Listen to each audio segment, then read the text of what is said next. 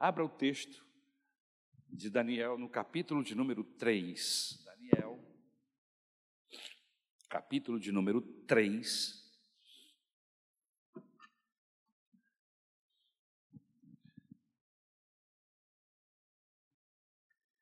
Todos encontraram?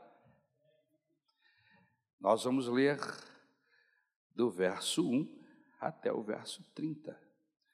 São 30 versículos e vamos ler sem pressa, com calma, comendo cada palavra. Amém?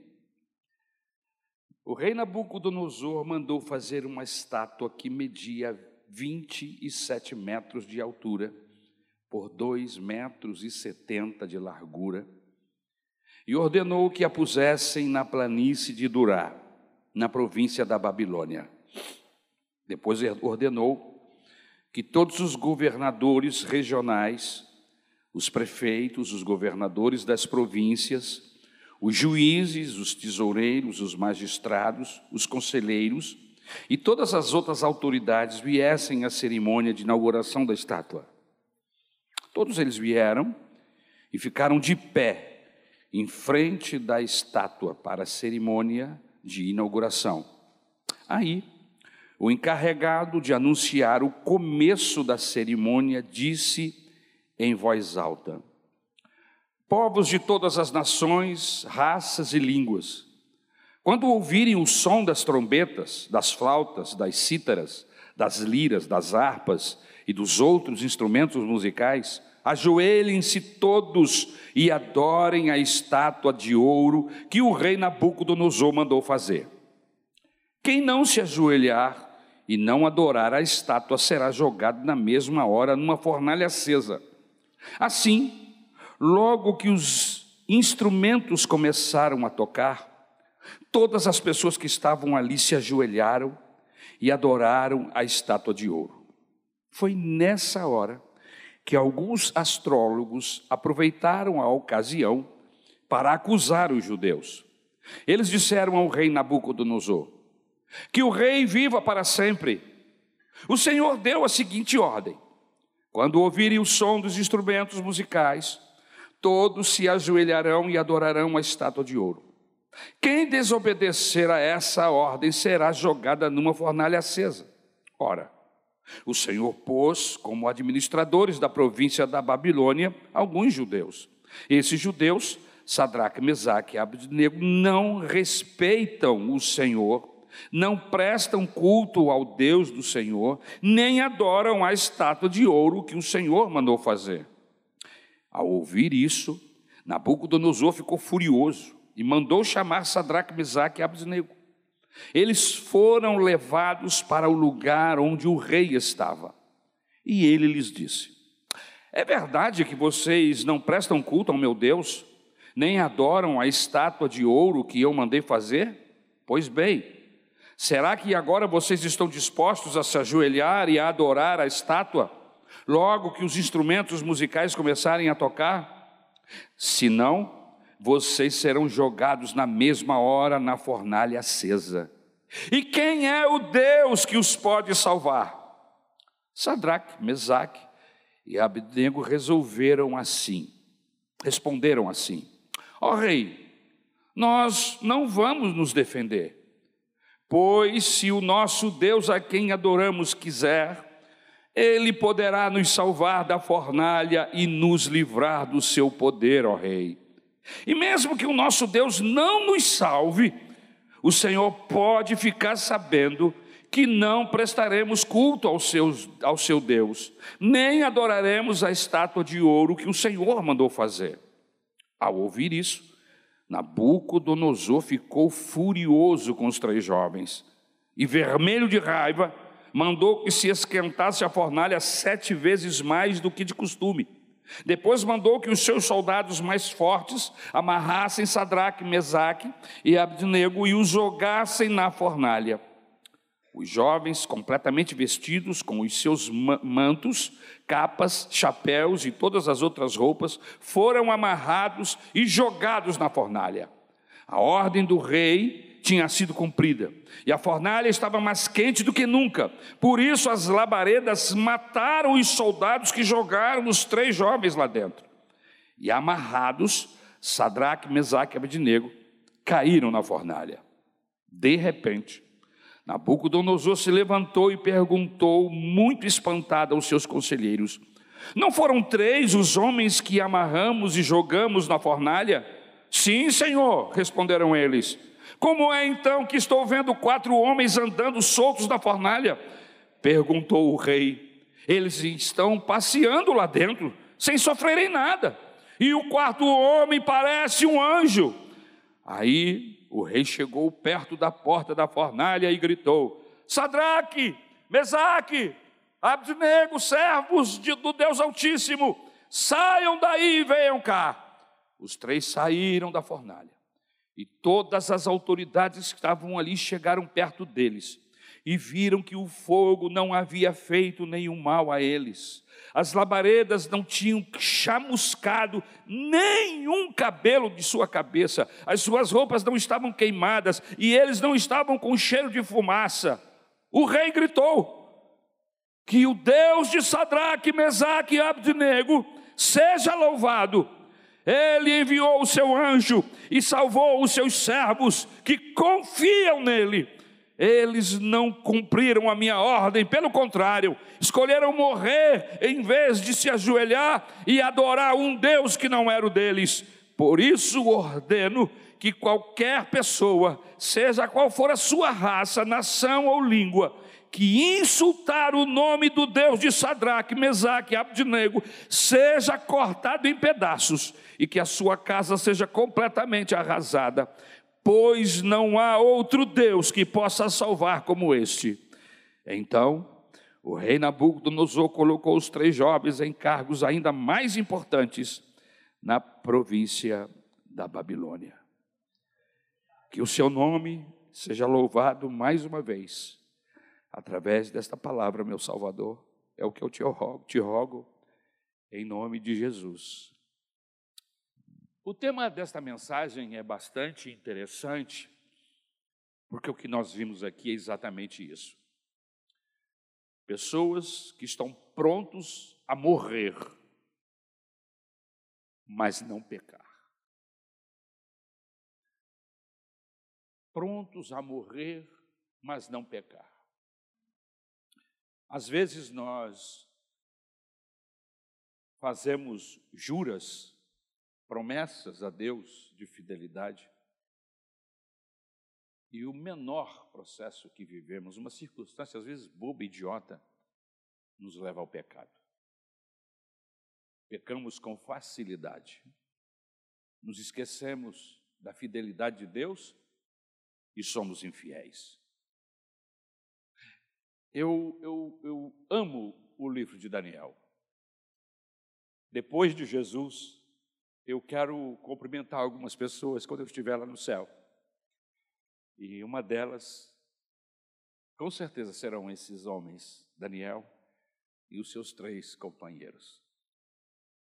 O primeiro é lógico, é o meu Salvador, o meu Jesus, que por compaixão e misericórdia permitiu, permitirá que eu chegue lá no céu.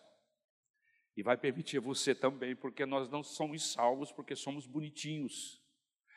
Nós não somos salvos por outra razão, senão pelo favor de Deus, pelas compaixões do nosso Senhor Jesus Cristo, e eu quero render glórias a Ele neste momento, no fundo do meu coração.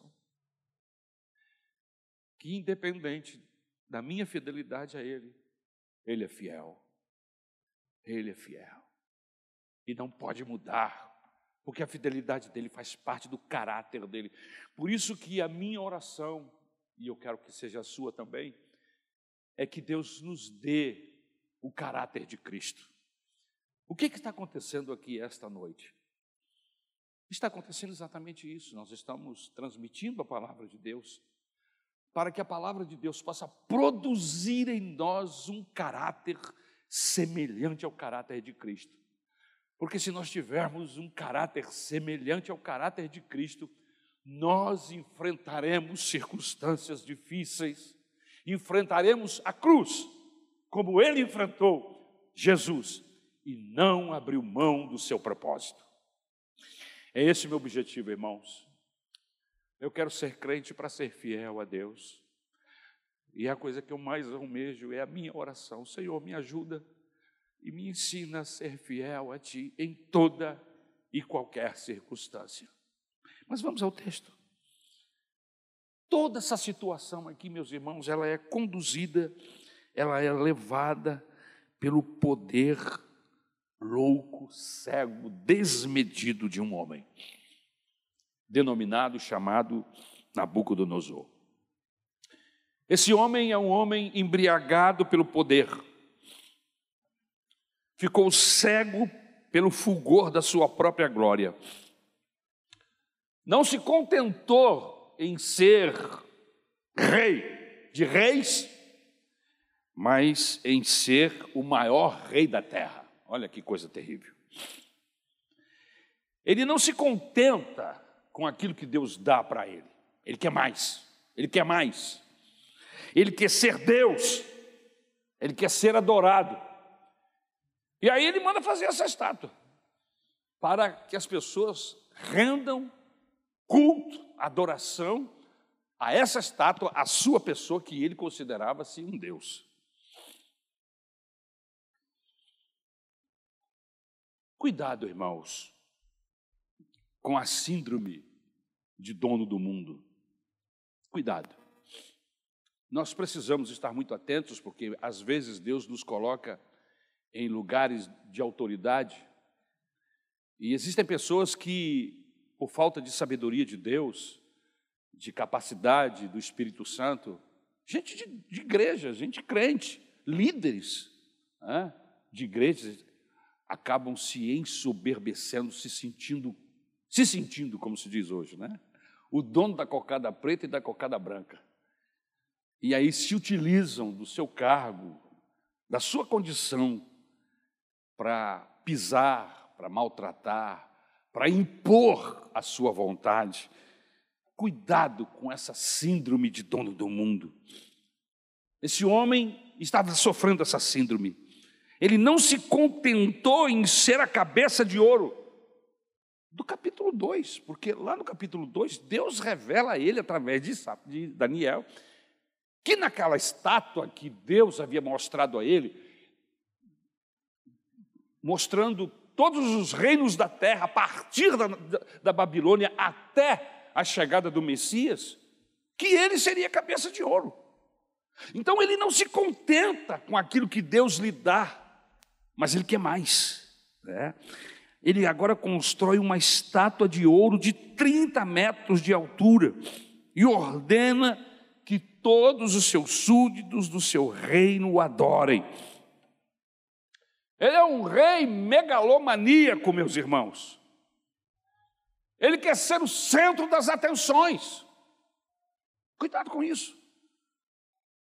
Cuidado com esse tipo de situação. Às vezes nós como diz um pastor amigo meu, é assistente do assistente do carimbador.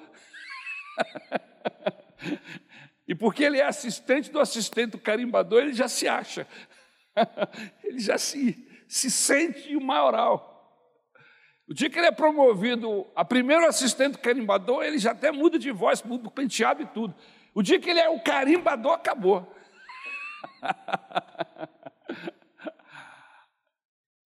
Eu me lembro do Senhor Jesus diante dos seus inquiridores, quando ele estava sendo julgado na noite que antecedia, ou na madrugada que antecedia a crucificação. Pilatos chega para ele e diz assim: Você sabe que eu tenho autoridade para te liberar? e aí ele olha para o Pilatos e diz assim: Nenhuma autoridade te foi dada senão daquele que veio de cima. É Ele que dá as autoridades. Agora, cada um vai responder pela forma como usa essa autoridade. Mas quem dá é o Senhor. É Ele que permite, como nós já estudamos aqui no capítulo 1 e no capítulo 2, Ele é soberano sobre toda e qualquer autoridade. Por isso nós não podemos nos vangloriarmos, acharmos que somos quando não somos. Outra coisa interessante é o poder da tirania. O poder da tirania, meus irmãos, se, ele se esbarra na fidelidade de gente de Deus. O poder dos tiranos, o poder dos déspotas, sempre encontra seu limite em pessoas fiéis a Deus. No meio daquela multidão haviam três jovens hebreus. Uma nota dissonante em meio aquela sinfonia esquisita de servilismo. Eles são intransigentes, eles são inconformistas, eles não negociam a verdade de Deus, as verdades do eterno, não transigem com os absolutos de Deus. Eles não vendem suas consciências, eles preferem a morte à infidelidade a Deus. Gente assim está pronta a morrer. Gente assim está pronta a qualquer tipo de circunstância, mas não peca. Sua fidelidade, seu amor, seu conhecimento de Deus é tão profundo, é tão maravilhoso, que eles se entregam totalmente nas mãos de Deus e diz: independente dele querer, dele nos livrar. Será que nós estamos vivendo um relacionamento assim com Deus? Irmãos, nós não pregamos a Bíblia aqui só para que você saia e diga: olha, o pastor hoje trouxe uma mensagem tão boa.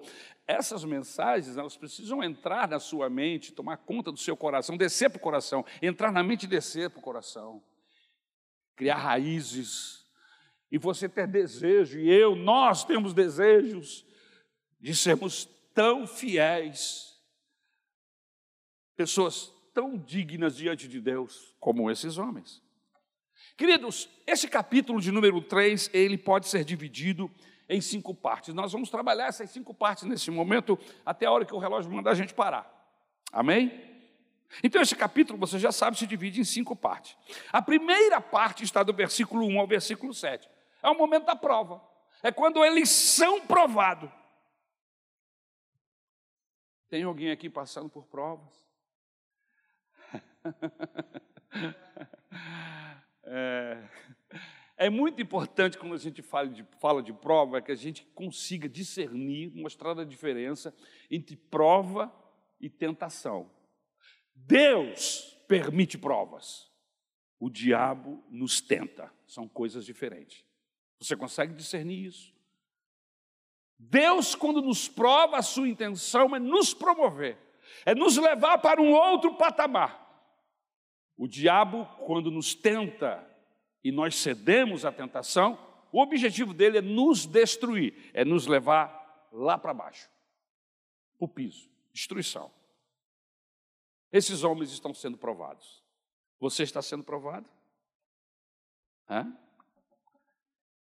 O primeiro ponto deste, dessa prova é que os perigos da síndrome de querer ser Deus.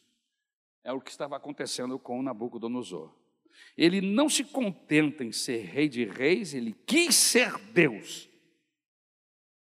Diante da revelação da soberania e triunfo de Deus na história, lá no capítulo 2, porque ele não é um indivíduo que está em um processo sendo apresentado a Deus. Não, esse mesmo Nabucodonosor, no capítulo 2, ou seja, há um tempo passado, havia tido um sonho que não tinha sido, que ele não se lembrava mais desse sonho, ele impõe que os seus sábios lhe, lhe, lhe dê a resposta, ele ameaça de morte, ameaça não, ele decreta a morte de todos os seus sábios, inclusive Daniel e seus amigos, a não ser que eles lhes lhes revele o sonho, porque ele sabia que tinha tido um sonho, não se lembrava do sonho e ainda queria o discernimento, o significado do sonho. E aí Deus usa Daniel de uma maneira maravilhosa, nós trabalhamos isso na semana passada. E Daniel vem e Deus dá o mesmo sonho que deu a Daniel, mas junto com o sonho dá também o discernimento. E ele discerne, ele é revelado. E ele diz tudo isso para o rei em um momento especial. E o rei lhe presenteia e o rei glorifica a Deus. Então veja bem, irmãos, esse homem aqui não é um homem que está desacostumado, que não tinha ouvido falar ainda do Deus de Israel. Não, ele já tinha sido apresentado no capítulo anterior, ou seja, há algum tempo atrás. E agora esse, Deus, esse homem se esquece, se me meteu uma, uma crise de amnésia e não se lembra mais. Em vez de se humilhar, ele se exalta. Ele instituiu o culto de si mesmo e a adoração de seus deuses e ordena a todos os seus súditos que se prostrem e que o adorem. Ele escraviza as consciências e usa a religião para consolidar a sua forma política de agir. Isso é perigosíssimo. Isso é errado. Outra coisa importante é que nós vemos aqui as barbáries de uma religião totalitária. Quando pessoas estão expostas a esse tipo de procedimento religioso, é isso que acontece. Uma religião totalitária exige a lealdade das pessoas pela força.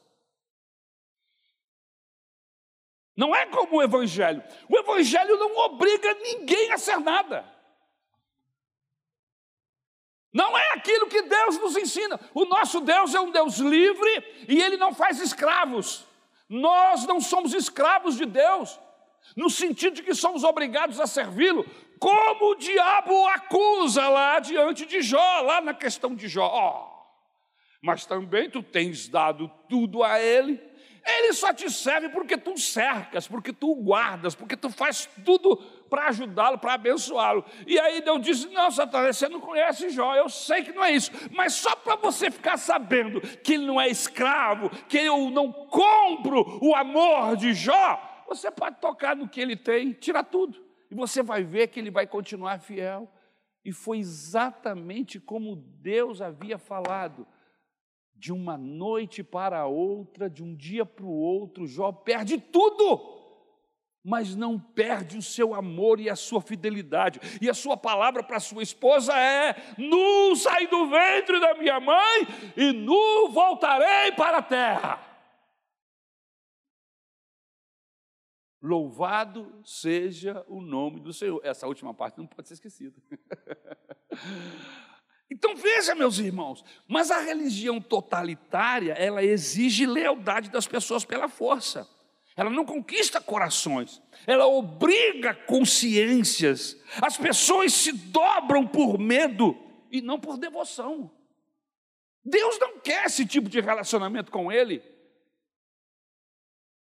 Por isso que a igreja de Jesus não pode ser um balcão de negócios aonde a gente negocia aquilo que a gente precisa. A gente dá o dízimo, a gente presta culto, mas em troca o Senhor tem que me dar isso, me dar aquilo, mas aquilo outro. Irmãos, isso aí não é evangelho, isso aí é qualquer outra coisa. Evangelho não é assim. Evangelho é pela graça. Você é salvo pelo favor de Deus e o segue porque você o ama, porque você o conhece, porque você não encontrou nada mais maravilhoso do que ele e você se torna um seguidor dele.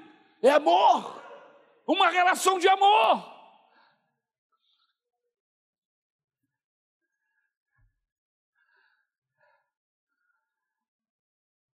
Essa é a religião do terror e não do amor. Aleluia. E outra coisa, ele estabelece aqui uma pena para a desobediência. E a pena para a desobediência, lá na religião do Nabucodonosor, é a morte. Ele estabelece, inclusive, o método para matar. E o método para matar, ele tinha escolhido é a fornalha ardente, sete vezes mais. Nabucodonosor instituiu uma inquisição bárbara, uma adoração compulsória, uma religião opressora. Existem religiões opressoras aqui, por isso que evangelho não tem nada a ver com religião. Evangelho tem a ver com liberdade. Você serve a Deus porque você o ama. Você serve a Deus porque você entendeu que Ele é o doador de tudo que você tem e possui, até mesmo da sua existência. E você o adora por amor, por devoção, e não porque você é obrigado a fazê-lo, porque senão Ele vai te matar. Não! Deus não vai matar ninguém. Inclusive, é importante que se diga que Deus não manda ninguém para o inferno, as pessoas estão indo para lá com as suas pernas, pelas suas escolhas. Deus é tão maravilhoso que Ele deu livre-arbítrio ao homem, de querê-lo ou não. Você tem liberdade de simplesmente não, não, voltar mais aqui na Maranata, não quiser, não querer mais voltar e não voltar, e nada vai lhe prender, é a sua vontade, é o seu querer. É isso que é maravilhoso do Evangelho. É que o Espírito Santo tem trabalhado e há milhares e milhares e milhares de pessoas no Brasil e no mundo que servem a Deus pelo que Ele é, não pelo que Ele pode dar.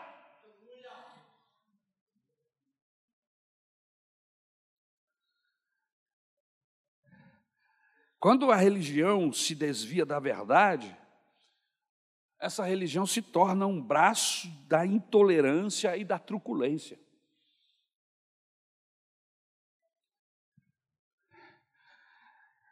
Segunda parte do texto é a acusação, do versículo 8 até o versículo 12. Se você tiver com a Bíblia aberta, você pode me ajudar acompanhando. É interessante notar como que as pessoas ingratas têm memória curta. Isso se dá em qualquer circunstância, você pode fazer o levantamento, você vai chegar a essa conclusão.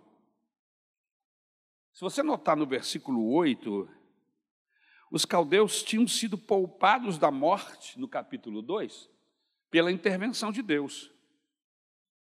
E pelos Daniel e seus amigos. Foram eles que interviram, foram eles que oraram. Graças a Deus e à intervenção desses jovens, é que os sábios não tinham sido todos mortos. Mas agora eles, de forma ingrata, acusam as pessoas que lhes ajudaram no passado que os livrou da morte. Irmãos, a ingratidão é uma atitude que fere as pessoas e entristece a Deus. E a gente precisa entender isso. Nós que queremos conhecer Deus e que queremos servi-lo com o nosso coração íntegro, nós precisamos entender o nosso Deus. Deus se entristece com todo tipo de ingratidão. Você é grato a Deus? pelas ricas bênçãos que Ele tem te dado, mas deixa eu trabalhar no nosso nível humano. Você é grata a seus pais? Existem pessoas que não são gratas a seus pais. Existem pessoas que simplesmente acham que eu não sei, que nasceram por obra e graça do Espírito Santo, que chegaram até onde chegaram porque são valorosos, porque se esforçaram. Meu irmão, o que você é hoje, você deve ao seu pai e à sua mãe. E você precisa ser grato a Ele. Mesmo que o seu pai tenha te abandonado, mesmo que a sua mãe tenha te deixado, você deve o fator da vida a essas pessoas. E você precisa ser grato a Deus pelo fato de você estar vivo. Meu pai nunca cuidou de mim, foi embora, me deixou com a minha mãe, mas eu sou grato a Deus porque foi por causa dele que eu no mundo. Você está entendendo o princípio?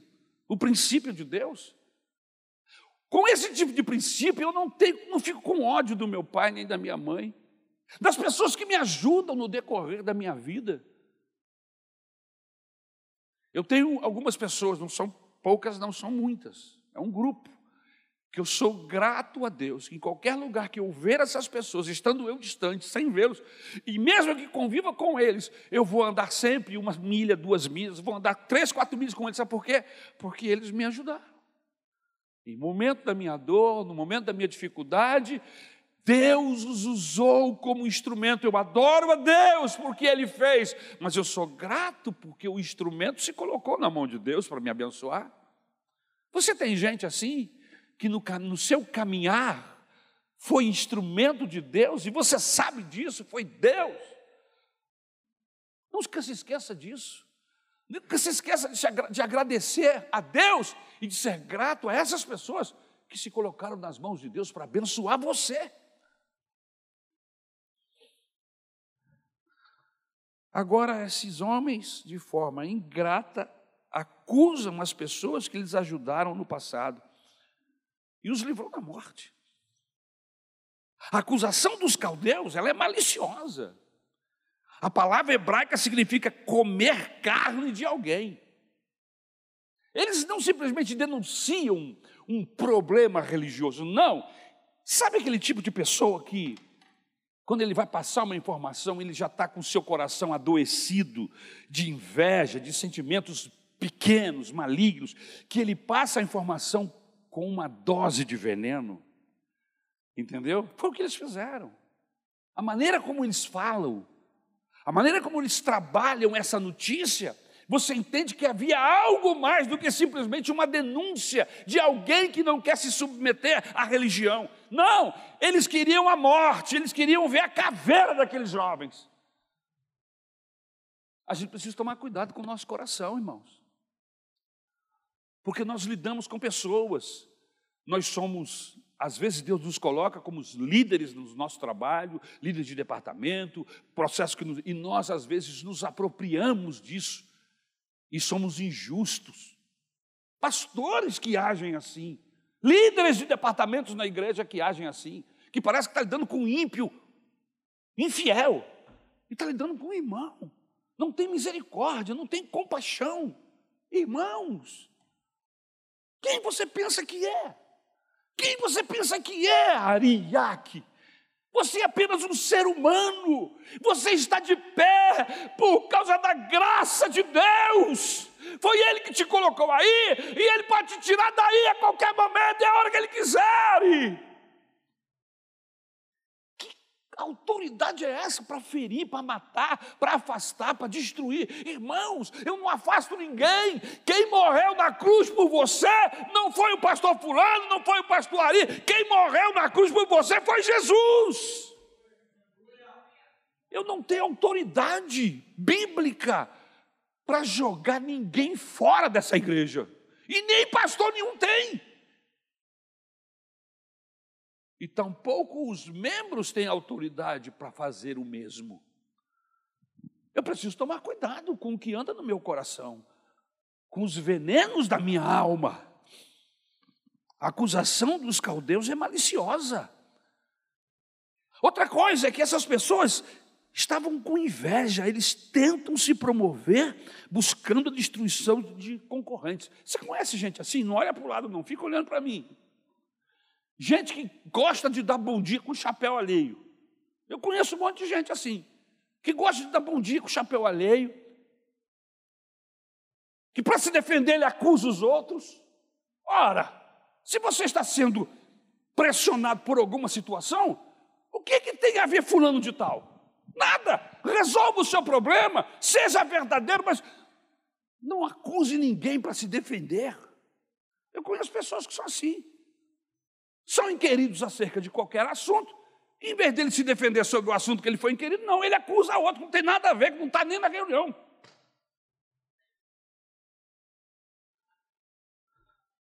Os caldeus, eles usam a arma da bajulação ao rei antes da acusação. Note aí como eles bajulam. Irmãos, não é possível que você não consiga discernir quem é um bajulador. Não é possível. Se você não consegue discernir um bajulador, então você precisa orar a Deus e a Ele para Ele te dar discernimento. Eu não gosto de bajulador, irmão. E eu não bajulo ninguém. Eu sou educado, carinhoso, sou grosseiro, porque eu sou um ser humano, às vezes eu, eu erro na dose, mas eu não gosto de bajulador. Não é porque está me bajulando, qualquer bajulador, mesmo que ele esteja bajulando outro, outra pessoa, eu falo assim, você, vou manter distância dessa pessoa. Porque bajulador está a um passo do mau caratismo. Nós não precisamos bajular ninguém. Nós precisamos de Deus na nossa vida. Bajulador acha que ele vai conseguir as coisas através da bajulação dele. Gente de Deus está esperando da graça e da misericórdia do Senhor. Ele não precisa de bajular ninguém para chegar a lugar nenhum. Ele é honesto, ele é limpo, ele é puro, ele faz a coisa que tem que fazer, a maneira certa. E Deus o prospera, e Deus o abençoa. Ele não precisa usar de nenhum tipo de artimanha de comunicação, não. Mas essa gente que está aqui é bajuladora, é invejosa. E eles acabam acrescentando um fato inverídico. Olha o que eles disseram aqui. Olha, esses, esses meninos, esses jovens não fizeram caso de ti. Em nenhum momento esses jovens se referiram ao rei, dizendo: Nós não fazemos caso de ti. Eles não querem informar, eles querem destruir os judeus. Isso, meus irmãos, porque esses judeus foram constituídos sobre os negócios da província. No capítulo 2, como prêmio pela intervenção divina no que diz respeito ao discernimento do sonho, eles são colocados, Daniel pede que eles sejam colocados em lideranças, porque eles têm a capacidade. Eles são líderes de províncias. E esses homens maus, malignos, eles estão de olho no cargo deles. Eles querem destruí-los para poder assumir a posição deles. Você conhece gente assim, irmão? Fica olhando para mim. Fica olhando para mim. Porque esse tipo de coisas acontece dentro da igreja. Isso, isso acontece no meio de diácono, isso acontece no meio de professor de ABD, isso acontece entre pastores. É, irmão, infelizmente. Eu falo dessa forma, sabe por quê? Porque eu entendo que a igreja é um lugar onde Deus trata da gente. Uma, de uma certa forma, a igreja é um hospital. Eu estou sendo tratado, irmãos. Eu estou olhando para esse texto e Deus está falando comigo, Ari. Tu, não tem, tu tem que largar de ser bandido, tu tem que agir com seriedade, seu cabra ruim. Você está entendendo, irmãos? Então eu estou aprendendo isso aqui, para que eu não haja dessa forma com os meus pares. E você, da mesma maneira, irmão, você tem que aprender para você não agir assim com os seus pares, sejam eles quem forem. A inveja foi o pecado que levou Lúcifer a ser um querubim descontente, mesmo estando no céu. Olha que interessante mesmo. Como que alguém pode ficar descontente no céu? Me diga. Me diga, irmãos. O céu é o ápice, é o melhor lugar do universo. Deus está lá, Jesus está lá, o justo juiz, o maravilhoso das nações, o eterno está lá. Mas Satanás está com inveja. Seu coração começa a resistir e ele consegue, irmão, ficar insatisfeito no céu. É um prodígio, não é, irmão? Você conhece pessoas que não conseguem ser grato a Deus pelo que Deus já deu a ele? E ele está sempre reclamando. Eu conheço umas pessoas assim. Outro dia eu cheguei a comentar, falei assim, rapaz, eu acho que quando fulano for chegar lá no céu, ele vai reclamar. Ele reclama de tudo. Nunca está satisfeito com nada, nunca nada está bom. Estamos sempre devendo, tem sempre alguma coisa errada. Quando chegar lá no céu, eu quero ver, ele vai reclamar de quê? se é que ele vai para o céu. Sabe, irmãos, existe uma palavra na Bíblia chamada contentamento. Gente que anda com Deus está contente com aquilo que Deus deu a ele até aquele momento. Isso não significa que ele não vai lutar por melhorias, que ele não vai estudar, que ele não vai trabalhar para galgar posições de condição melhor. Não, lógico que Deus vai abençoar, mas ele é contente com aquilo que Deus já lhe deu. Para melhor dizer, ele já está satisfeito, por quê? Porque ele, o nome dele, de uma forma miraculosa, foi escrito no livro da vida. Irmãos, isso aí, isso aí não tem nada que pague esse mundo, nada, nada. Por mais que você tenha e queira alcançar, não paga o fato de você ter o teu nome escrito no livro da vida. Isso é o máximo que um ser humano pode glorificar a Deus. O meu nome está escrito no livro da vida. Irmãos, o resto é resto. O resto não tem importância. Amém? Aleluia. Vamos voltar para o texto. Outra coisa aqui, as pessoas fiéis entendem. Não, deixa eu terminar aqui. Deixa eu terminar esse, esse, esse tópico, porque o fato de Lúcifer, Lúcifer, ser um querubim descontente no céu, ele se torna um demônio. Olha que horrível. Um querubim descontente se transformou num demônio.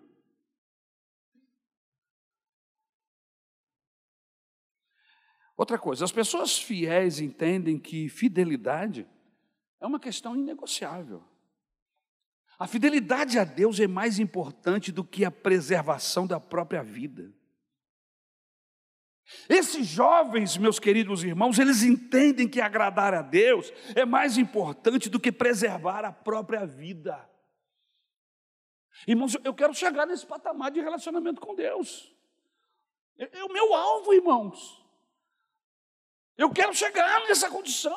É, há uma carreira, eu estou correndo essa carreira. Eu quero chegar nessa condição de ser fiel a Deus de uma tal forma que a minha vida não tenha mais importância, se não obedecer, se não me submeter a Deus. Eu, eu não sei se é esse o seu desejo, mas eu sou crente para isso, irmãos. Eu, eu não sou crente para outra coisa, eu sou crente porque eu quero ser fiel ao meu Salvador.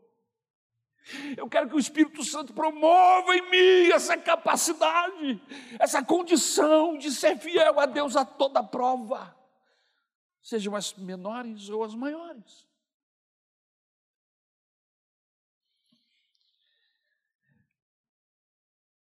A principal lição desse texto, meus queridos, não é o livramento. As pessoas gostam do livramento, mas raciocina comigo. A principal lição desse texto não é um livramento miraculoso, mas é a, a fidelidade inegociável desses três jovens. Isso é que é fantástico.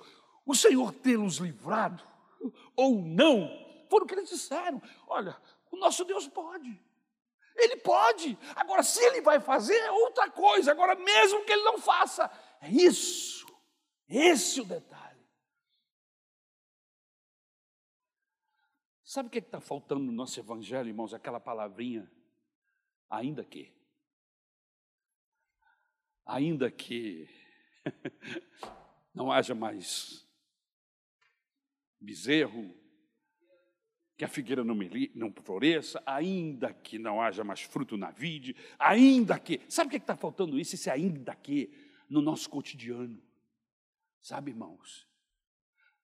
O Evangelho de Jesus essa palavra precisa existir, porque isso requer fidelidade, porque esse ainda que, quando ele é usado, ele está sendo colocado em uma condição de fidelidade, mesmo que não aconteça aquilo que eu preciso ou aquilo que eu estou esperando. Foi a oração do rei diante dos exércitos: Senhor, nós não temos como resistir ao nosso inimigo, nós não temos. Mas os nossos olhos estão fitos em Ti. Aconteça o que acontecer, estamos olhando para Ti, Senhor. Foi o que disse o Jó. Ainda que ele me mate, ainda que ele me mate, eu não vou abrir mão dele. Foi isso que o apóstolo Paulo disse a Timóteo: Timóteo, daqui a pouco eu estou sendo sacrificado, vão cortar minha cabeça, eu vou morrer, serei trucidado, mas olha, eu quero que você saiba, Timóteo, que eu cumpri os desígnios de Deus, a minha carreira está no término, a minha vida está acabando, mas eu não abri mão da minha fé.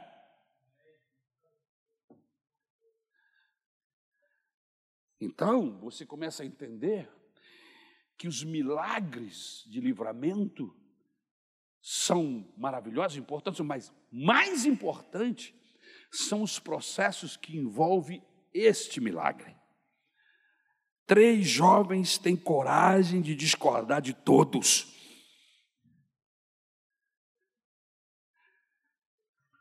De preferirem a morte ao pecar contra Deus. Estão dispostos a morrer, não a pecar.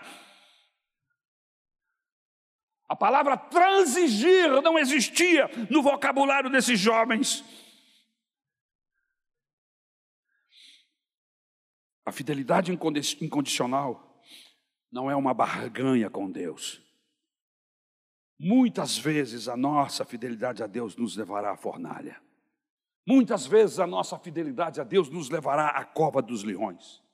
Muitas vezes a nossa fidelidade a Deus nos levará a sermos rejeitados pelos grupos que frequentamos, a sermos despedidos de uma empresa, a sermos rejeitados da escola, nosso compromisso não é com o sucesso, irmãos.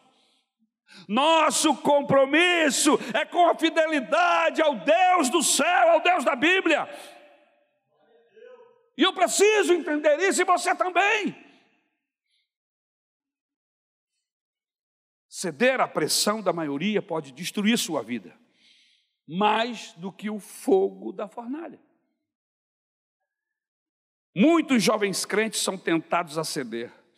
Jovens cristãos são instados a se embriagarem com os seus amigos, ou a perder a virgindade antes do casamento, são tentados a mentir aos pais, são tentados a ver filmes indecentes, a curtir músicas maliciosas do mundo. Irmãos, o mundo tem a sua própria fornalha, e ela está ardendo à espera daqueles que não se conformam em adorar seus ídolos. É a fornalha do, do ser desprezado, é a fornalha do ser ridicularizado. Mas os que são fiéis a Deus são chamados muitas vezes de retrógrados. Cuidado com a opinião da maioria. Não fique atrás de agradar a maioria. Em nenhum momento da história humana, a voz do povo foi a voz de Deus. Isso é uma falácia. Muitas e muitas vezes a voz de Deus era contrária à voz da, da, das multidões. Cabe a nós agradar a Deus, ser amigo de Deus e não ser amigo dos inimigos do Senhor. Cabe a nós entendermos que nós não estamos aqui para alcançarmos sucesso, mas estamos aqui para sermos fiéis. A terceira parte deste capítulo está do versículo 13 ao versículo 18. Você não foi chamado para ser advogado de Deus, mas para ser testemunha de Deus. Isso é muito importante. Versículos 16 a 18. Os três jovens não entram em uma discussão infrutífera. Eles não ficam tentando defender Deus. Eles apenas são testemunhas dele. Aleluia. Eu sei que o meu redentor vive. e que por certo se levantará. Vocês podem falar o que vocês quiserem, eu sei que o meu redentor vive, é algo que está aqui dentro. O apóstolo Paulo diz lá do outro lado do Novo Testamento: Eu sei em quem tenho crido, e estou certo que Ele é poderoso para guardar o meu tesouro. Não adianta vocês virem com suas falácias, com seus encantos. Eu sei de quem eu sou, de onde eu vim e para onde eu vou. Eu sei. Você sabe? Esse é o tipo de convicção que é resultado de relacionamento com Deus. Não é resultado de quem frequenta a igreja domingo, irmãos. Amém? As pessoas estão entendendo errado. Andar com Deus não é frequentar a igreja no domingo. Andar com Deus é andar com Ele segunda, terça, quarta, quinta. No dia de culto você vem. E sexta, sábado, domingo, no domingo você vem. Mas a sua relação com Deus não está ligada a um processo religioso. Não estou dizendo com isso que você não vem à igreja. Não me interprete mal. Eu estou dizendo com isso é que Você não pode se valer porque você frequenta cultos ou porque você vem num culto de domingo que pronto, que Deus está satisfeito, que você está, está dando mais do que o suficiente.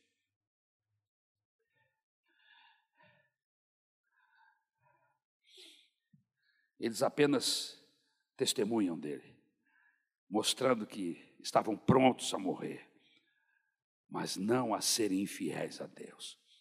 Nabucodonosor tenta intimidá-los, dizendo que Deus nenhum podia livrá-los de sua mão. Está aí no versículo 15. Mas eles não tentam se defender, nem tentam defender a reputação de Deus. Eles procuram apenas obedecer. Os três jovens demonstram lealdade a Deus quando são promovidos, mas também são leais a Deus quando são provados. Tem gente que faz culto de ação de graça, faz festa, dá glória a Deus e aleluia, aumenta até o valor do dízimo quando é abençoado, mas quando passa por uma prova, não vem ao culto, não é frequentador de IBD, fica meio que punindo Deus, esse mês eu não vou dar meu dízimo. Como se você estivesse pagando a Deus e como se Deus estivesse requerendo dinheiro da sua parte.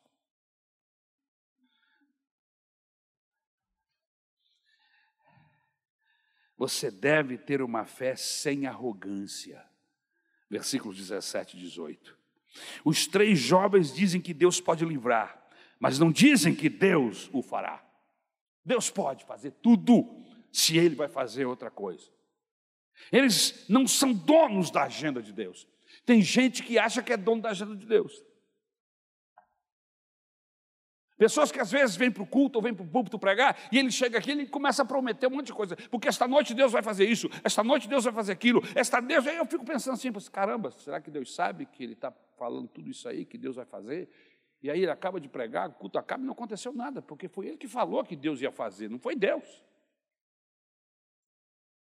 Irmãos, nós estamos pregando a palavra de Deus esta noite aqui, e eu sei que haverá retorno, porque a Bíblia diz que o pão é lançado às águas e, e não se perde, mas que no tempo próprio Deus traz o fruto, o resultado.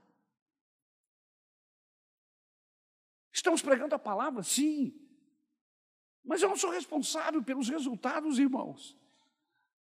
O meu dever como pastor é pregar a palavra, é fazer apelo. Se Jesus vai salvar ou não, se ele vai fazer ou não, isso não é o meu problema. O meu problema é anunciar. Eu sou apenas alguém que anuncia. Eu sou só um testemunho, uma testemunha. E eu estou falando porque eu tenho visto nesses meus 62 anos de vida o que Deus tem feito na vida de muitos e na minha própria vida. E eu já cheguei à conclusão que Ele pode tudo, aleluia. E se estiver na agenda dele resolver essa questão hoje, ele vai resolver. Aleluia. Eles não dizem, eu não aceito isto. Está amarrado. Tem uns crentes que são meio bobo, né? Eu não aceito isso. Se você aceita ou não, vai mudar a sua situação, meu filho. Você pode morrer dizendo aí, eu não aceito, não aceito. Quem vai mudar isso é Deus, não é você. O fato de você não aceitar não vai mudar nada. Eu rejeito isto em nome de Jesus. Pode rejeitar à vontade. Eu repreendo esse fogo. Está amarrado Nabucodonosor. Eles não determinam o que Deus vai fazer. Notou no texto que eles não determinam o que Deus vai fazer? Sabe por quê, irmãos? Porque eles compreendem que nem sempre a vontade de Deus livrar seus filhos dos padecimentos e da morte, nem sempre é da vontade dele fazer isso. Nós temos inúmeros casos na Bíblia Sagrada, entre os discípulos do Senhor Jesus, que Deus não interviu. É o caso de Jó, por exemplo, capítulo 13, versículo 15, quando ele diz: Ainda que Deus me mate, eu vou continuar confiando nele. Se Deus quiser que eu morra, eu vou morrer. Eu, não vou abrir mão dele. Deus interviu. Mas Tiago, Tiago era discípulo. Tiago morreu num processo que a igreja ainda estava num processo de, de evolução, de eclosão. Morreu ao fio da espada e Deus permitiu que ele morresse. Agora, por que ele fez, irmãos? É o problema dele. Mas ele permitiu. Ou você pensa que o Tiago, a morte do Tiago foi um acidente? Não. Deus permitiu. Paulo, segundo a tradição, foi decapitado. Deus permitiu que ele morresse. E não era qualquer um, não, meu irmão, era o apóstolo Paulo. O cara, segundo o próprio testemunho que ele diz, ele foi até o terceiro céu. Viu coisas inefáveis, que aos homens não coube a ele falar. John Hus foi excomungado da Igreja Católica, queimado vivo, Deus permitiu. William Tyndale foi queimado na fogueira ambos mortos segundo a permissão de Deus. Gente, que quando nós chegarmos lá no céu, tem gente que recebendo coroa. Como diz Hebreus capítulo 11, são pessoas que esse mundo não merecem tê-los. Terceira coisa que nós aprendemos aí, é que nós devemos ser fiel a, fiéis a Deus, não apenas pelo que Deus faz, mas por quem Deus é. Versículo 17 e 18. Aqueles jovens não serviam a Deus por causa dos benefícios recebidos. A religião daqueles jovens não era um negócio, não era uma barganha com Deus. Eles serviam a Deus por causa do caráter de Deus. E caráter, irmãos, a gente só conhece andando junto é comendo um, um quilo de sal. Porque eu posso enganá-los durante um tempo, eu não posso enganá-los durante todo o tempo. Eu posso me fazer de bom pastor, eu posso me fazer de uma pessoa crente, eu posso me fazer de uma pessoa fiel, e no entanto, Deus sabe quem eu sou, é só uma máscara. Todo mundo usa máscaras, ou pelo menos usou até outro dia, por causa do Covid.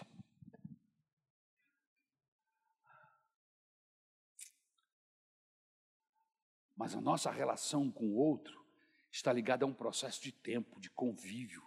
E é esse, esse o desafio do Evangelho, de convivermos, de nos conhecermos, de não agirmos com máscara um com o outro.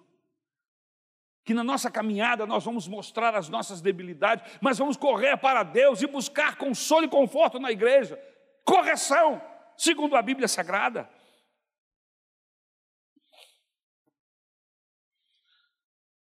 Aqueles jovens tinham uma fé teocêntrica e não antropocêntrica. Uma fé teocêntrica é onde Deus está no centro. Tudo rodopia em torno da pessoa dele. Uma fé antropocêntrica é uma fé baseada nos processos humanos, onde o homem é o centro de tudo. Qualquer processo onde o homem é o centro, é um processo fadado à falência. Qualquer religião, qualquer igreja, onde o homem é o centro do processo, está fadado ao fracasso. Agora, uma igreja onde Jesus, a rocha, é o centro, essa igreja vai subsistir, aleluia, não importa o que aconteça.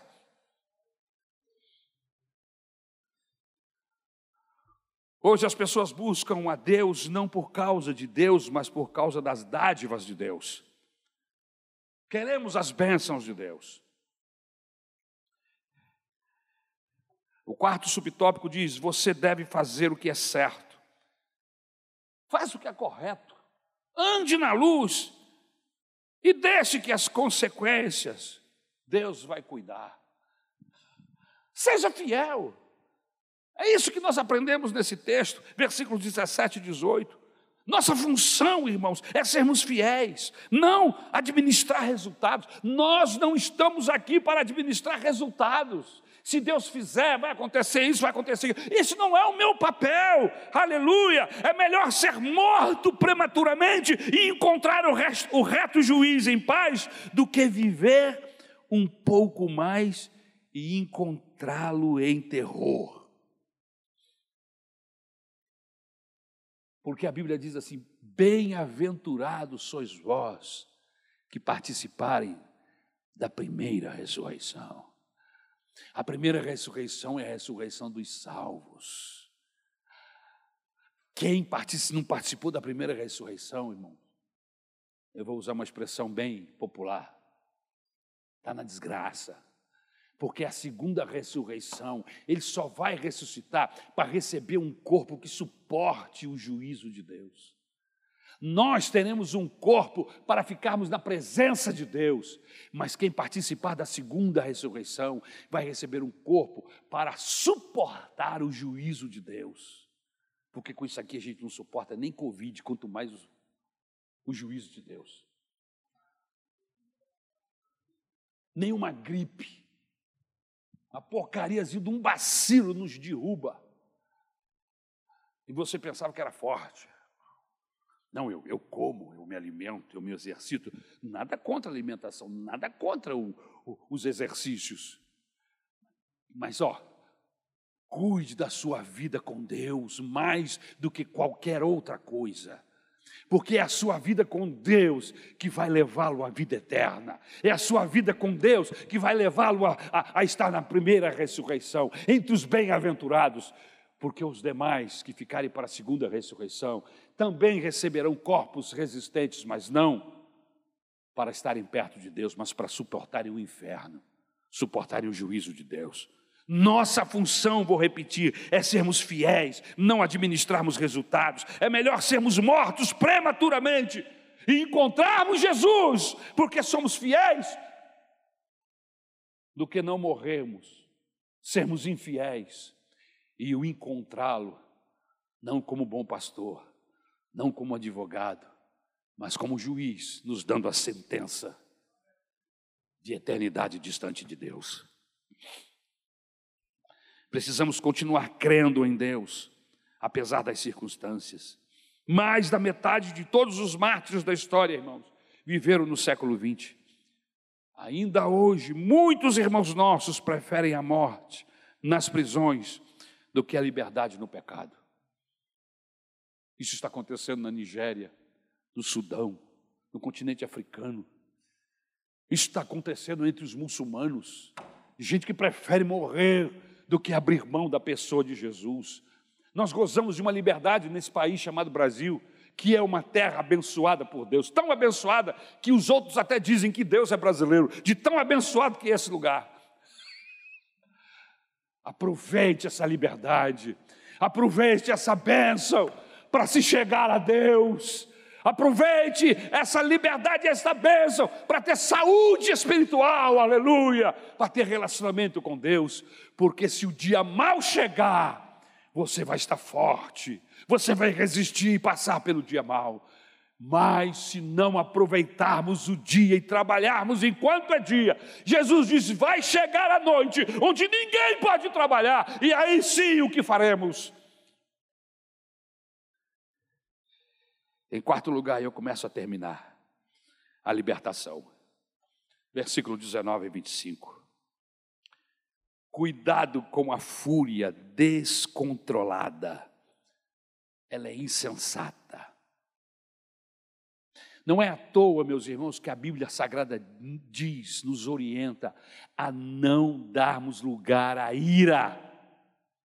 Você conhece crente iracundo? Crente enfesado? Conhece gente enfesada? Você sabe a origem da palavra enfesado? Vem de fezes. É isso mesmo. Uma, palavra, uma pessoa que está enfesada, ela está cheia de fezes. É a origem da palavra. E aí você pode escolher entre ser uma pessoa limpa, pura, cheia de Deus, ou ser um enfesado. É uma questão de escolha. Irmãos, eu decidi uma coisa, não tem muito tempo. Eu decidi não ter razão, eu quero é ter paz. Você está entendendo, gente? Eu não quero ter razão, eu quero ter paz de Deus, aleluia. Enquanto as pessoas estão buscando, brigando para ter razão, irmão, tá bom. Se você acredita assim, não tem problema, Deus me conhece. Fique com Jesus, eu quero paz. Eu quero é Deus, aleluia. Por isso eu escolho as minhas guerras hoje. Estou pedindo a Deus para me dar sabedoria. Não é toda guerra que eu entro, não é toda luta, não é toda discussão. Irmãos, eu já fui de entrar em guerra, de querer vencer, até por causa da minha própria maneira de ser. Mas Jesus está me ensinando, o Espírito Santo está me moldando. Deixa de ser cabra ruim, deixa de ser resistente. Cara, aprende. É melhor mesmo você perder uma batalha e ganhar um amigo. Perder uma batalha e não pecar. Cuidado com ira. Cuidado quando você vai disciplinar seu filho com ira. Quem disciplina com ira passa dos limites. Cuidado!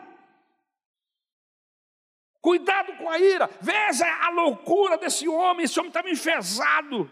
Nabucodonosor está cheio de fúria, ele está transtornado. Uma pessoa furiosa, transtornada, ela se torna uma pessoa inconsequente, insensata. E depois não adianta pedir perdão a Deus. Você pode até pedir, Deus até vai perdoar, mas as consequências da insensatez, as consequências da, da fúria, da ira descabida, virão.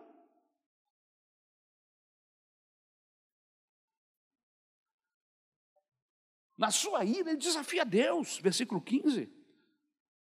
Na sua fúria descabida, ele, ele manda aquecer a fornalha sete vezes mais, a ponto dos próprios soldados levarem e morrerem no processo. Ele não quer saber, ele quer matar, ele quer destruir as pessoas que não obedecem a sua, a sua voz tirana. Nem Deus que poderia ser assim, porque Ele pode, irmãos. Ele pode. e justo. Não, não opera injustiça em Deus, opera justiça. E a justiça faz parte do caráter dele. E ele não muda, não importa. A sua misericórdia, a sua compaixão faz parte do caráter, ele não muda. Ele não amanhece com dor de dente e tá aí fica zangado. Ele não amanhece com, com dor de estômago e aí amanhece enfurecido. Não! Ele não tem dor de dente, não tem dor de estômago, ele não é de lua, ele é Deus, ele é sempre o mesmo, sua graça, sua compaixão. Mas ele poderia ficar furioso. Mas olha o que a Bíblia nos ensina: que mesmo quando ele está irado, a misericórdia dele o acompanha. Na ira, diz Abacuque na sua oração, lembra-te da misericórdia. O nosso Deus é um Deus até que fica irado, mas a misericórdia e a compaixão está acompanhando a ira, aleluia. Por isso que Davi disse: caia eu nas mãos de Deus e não nas mãos dos homens. Por quê? Porque eu conheço esse Deus. Se eu clamar por misericórdia, ele vai mudar a sua forma de agir comigo.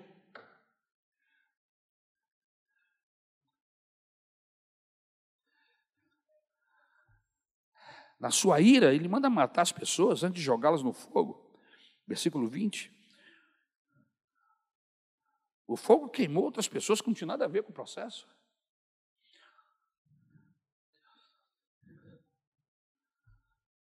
Outra coisa importante que nós vemos aí nesse, nesse, nesse capítulo, nesse texto, nesse momento do texto, é que Deus nos livra dos problemas. Deus não nos livra dos problemas, mas livra-nos, às vezes, nos problemas. Versículo 24 ao 25. Veja que Deus não impediu a fabricação da imagem. Veja que Deus não impediu que Nabucodonosor acendesse a fornalha. Isso tudo demanda tempo, processos. Deus não impede. Deus não impediu a divulgação do decreto. Deus não impediu que os três jovens fossem acusados. Deus não os livrou da fúria do rei, nem do fogo da fornalha. Deus não impediu que eles fossem atados e jogados na fornalha acesa e aquecida sete vezes mais. Esses processos nos apavoram. Você se coloca no lugar desses moços e vocês estão vendo a coisa fechando, a coisa é, é, criando dificuldades. Cada vez você está mais atado, cada vez você se sente mais vulnerável. E Deus está permitindo, Deus está dando linha na pipa. e esses moços estão tranquilos. Se chegou a hora da gente morrer, a gente vai morrer. Hã? Chegou a hora. Olharam um para a cara do outro e estamos juntos, estamos juntos. Estamos juntos. Tem gente que só se junta para pecar. Devia se juntar para ser fiel. Estamos juntos. Reúna-se com outros aqui para ser fiel, para buscar Deus, para fazer o que é correto. Esses jovens se uniram. Estamos juntos. Se tiver que morrer, vamos morrer, mas não vamos transgredir. Não vamos transigir. Aleluia. E Deus está dando linha na pipa. Mas na hora H, irmãos, Deus os revestiu com uma, com uma, com uma condição que o fogo não podia queimá-los. Eles entraram dentro do fogaréu, irmão. Fogo, chama queimando, os soldados morreram, que foram levados, mas eles entraram. O fogo destruiu a, a corda que os prendia, mas não queimou-os, nem os cabelos. Tinha...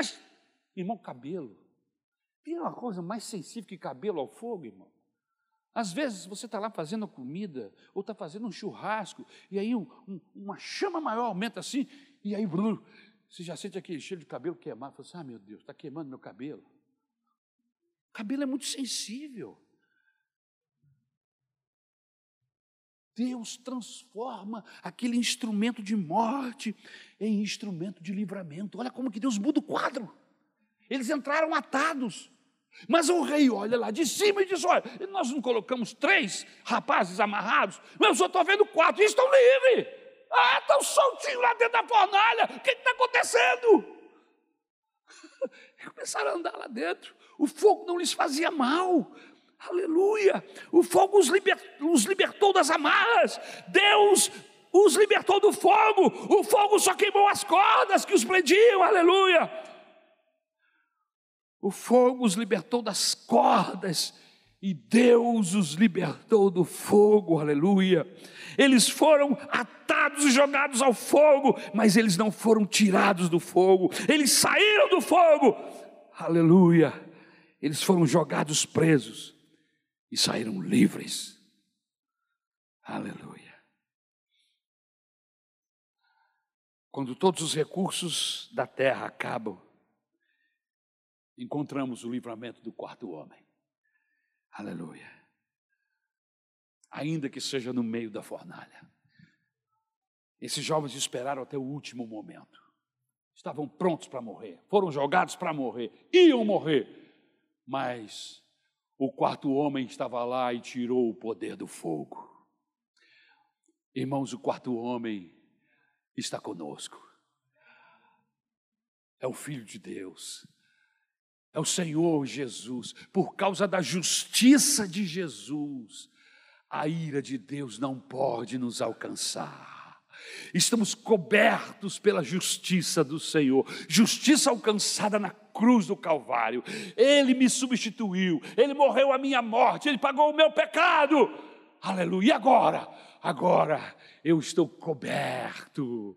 Aleluia, debaixo de suas asas, eu estou seguro, como diz o Salmo de número 91, aqueles que habitam no, no, esconderijo do Altíssimo, eu e você estamos guardados no esconderijo do Altíssimo, e quem é? Aonde está esse esconderijo? Esse esconderijo é Jesus, se esconda em Cristo, quando o vento estiver forte, quando as ondas estiverem altas, quando o fogo estiver para queimar, esconda-se em Cristo, porque Ele é poderoso para guardá-lo e guardá-la. Aleluia, aleluia.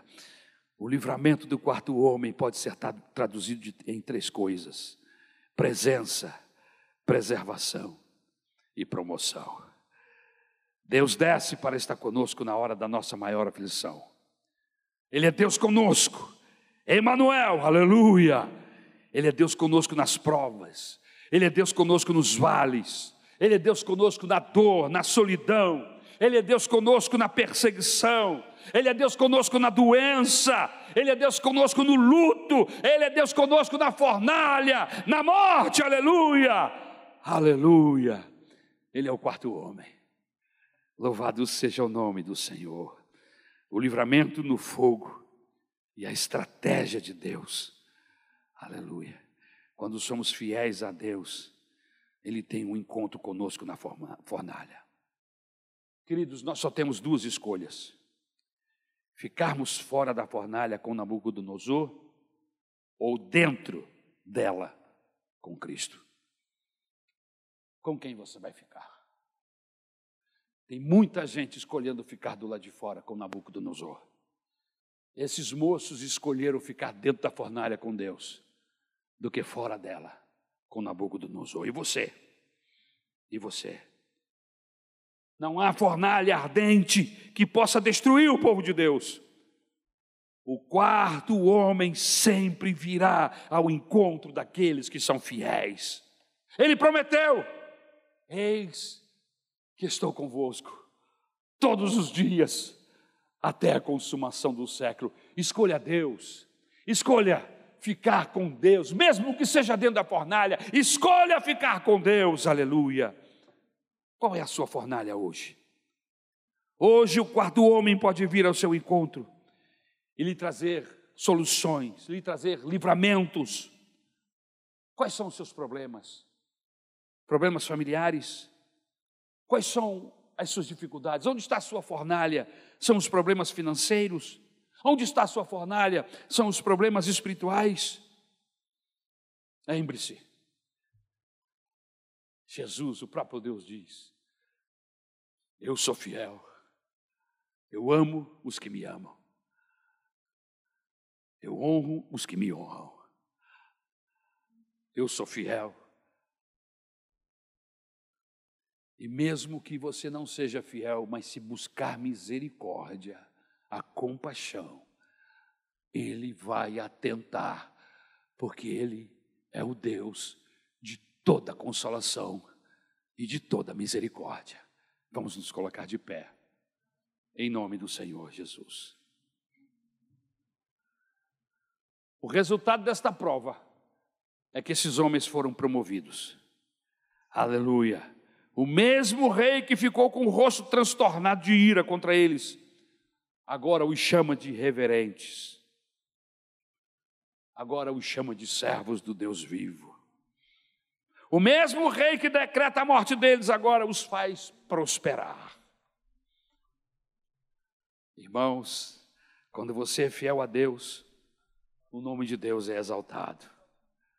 O mesmo rei, o mesmo Nabucodonosor, que pensou que nenhum Deus poderia livrá-los, agora está afirmando que qualquer um que fale contra o Deus desses rapazes será destruído.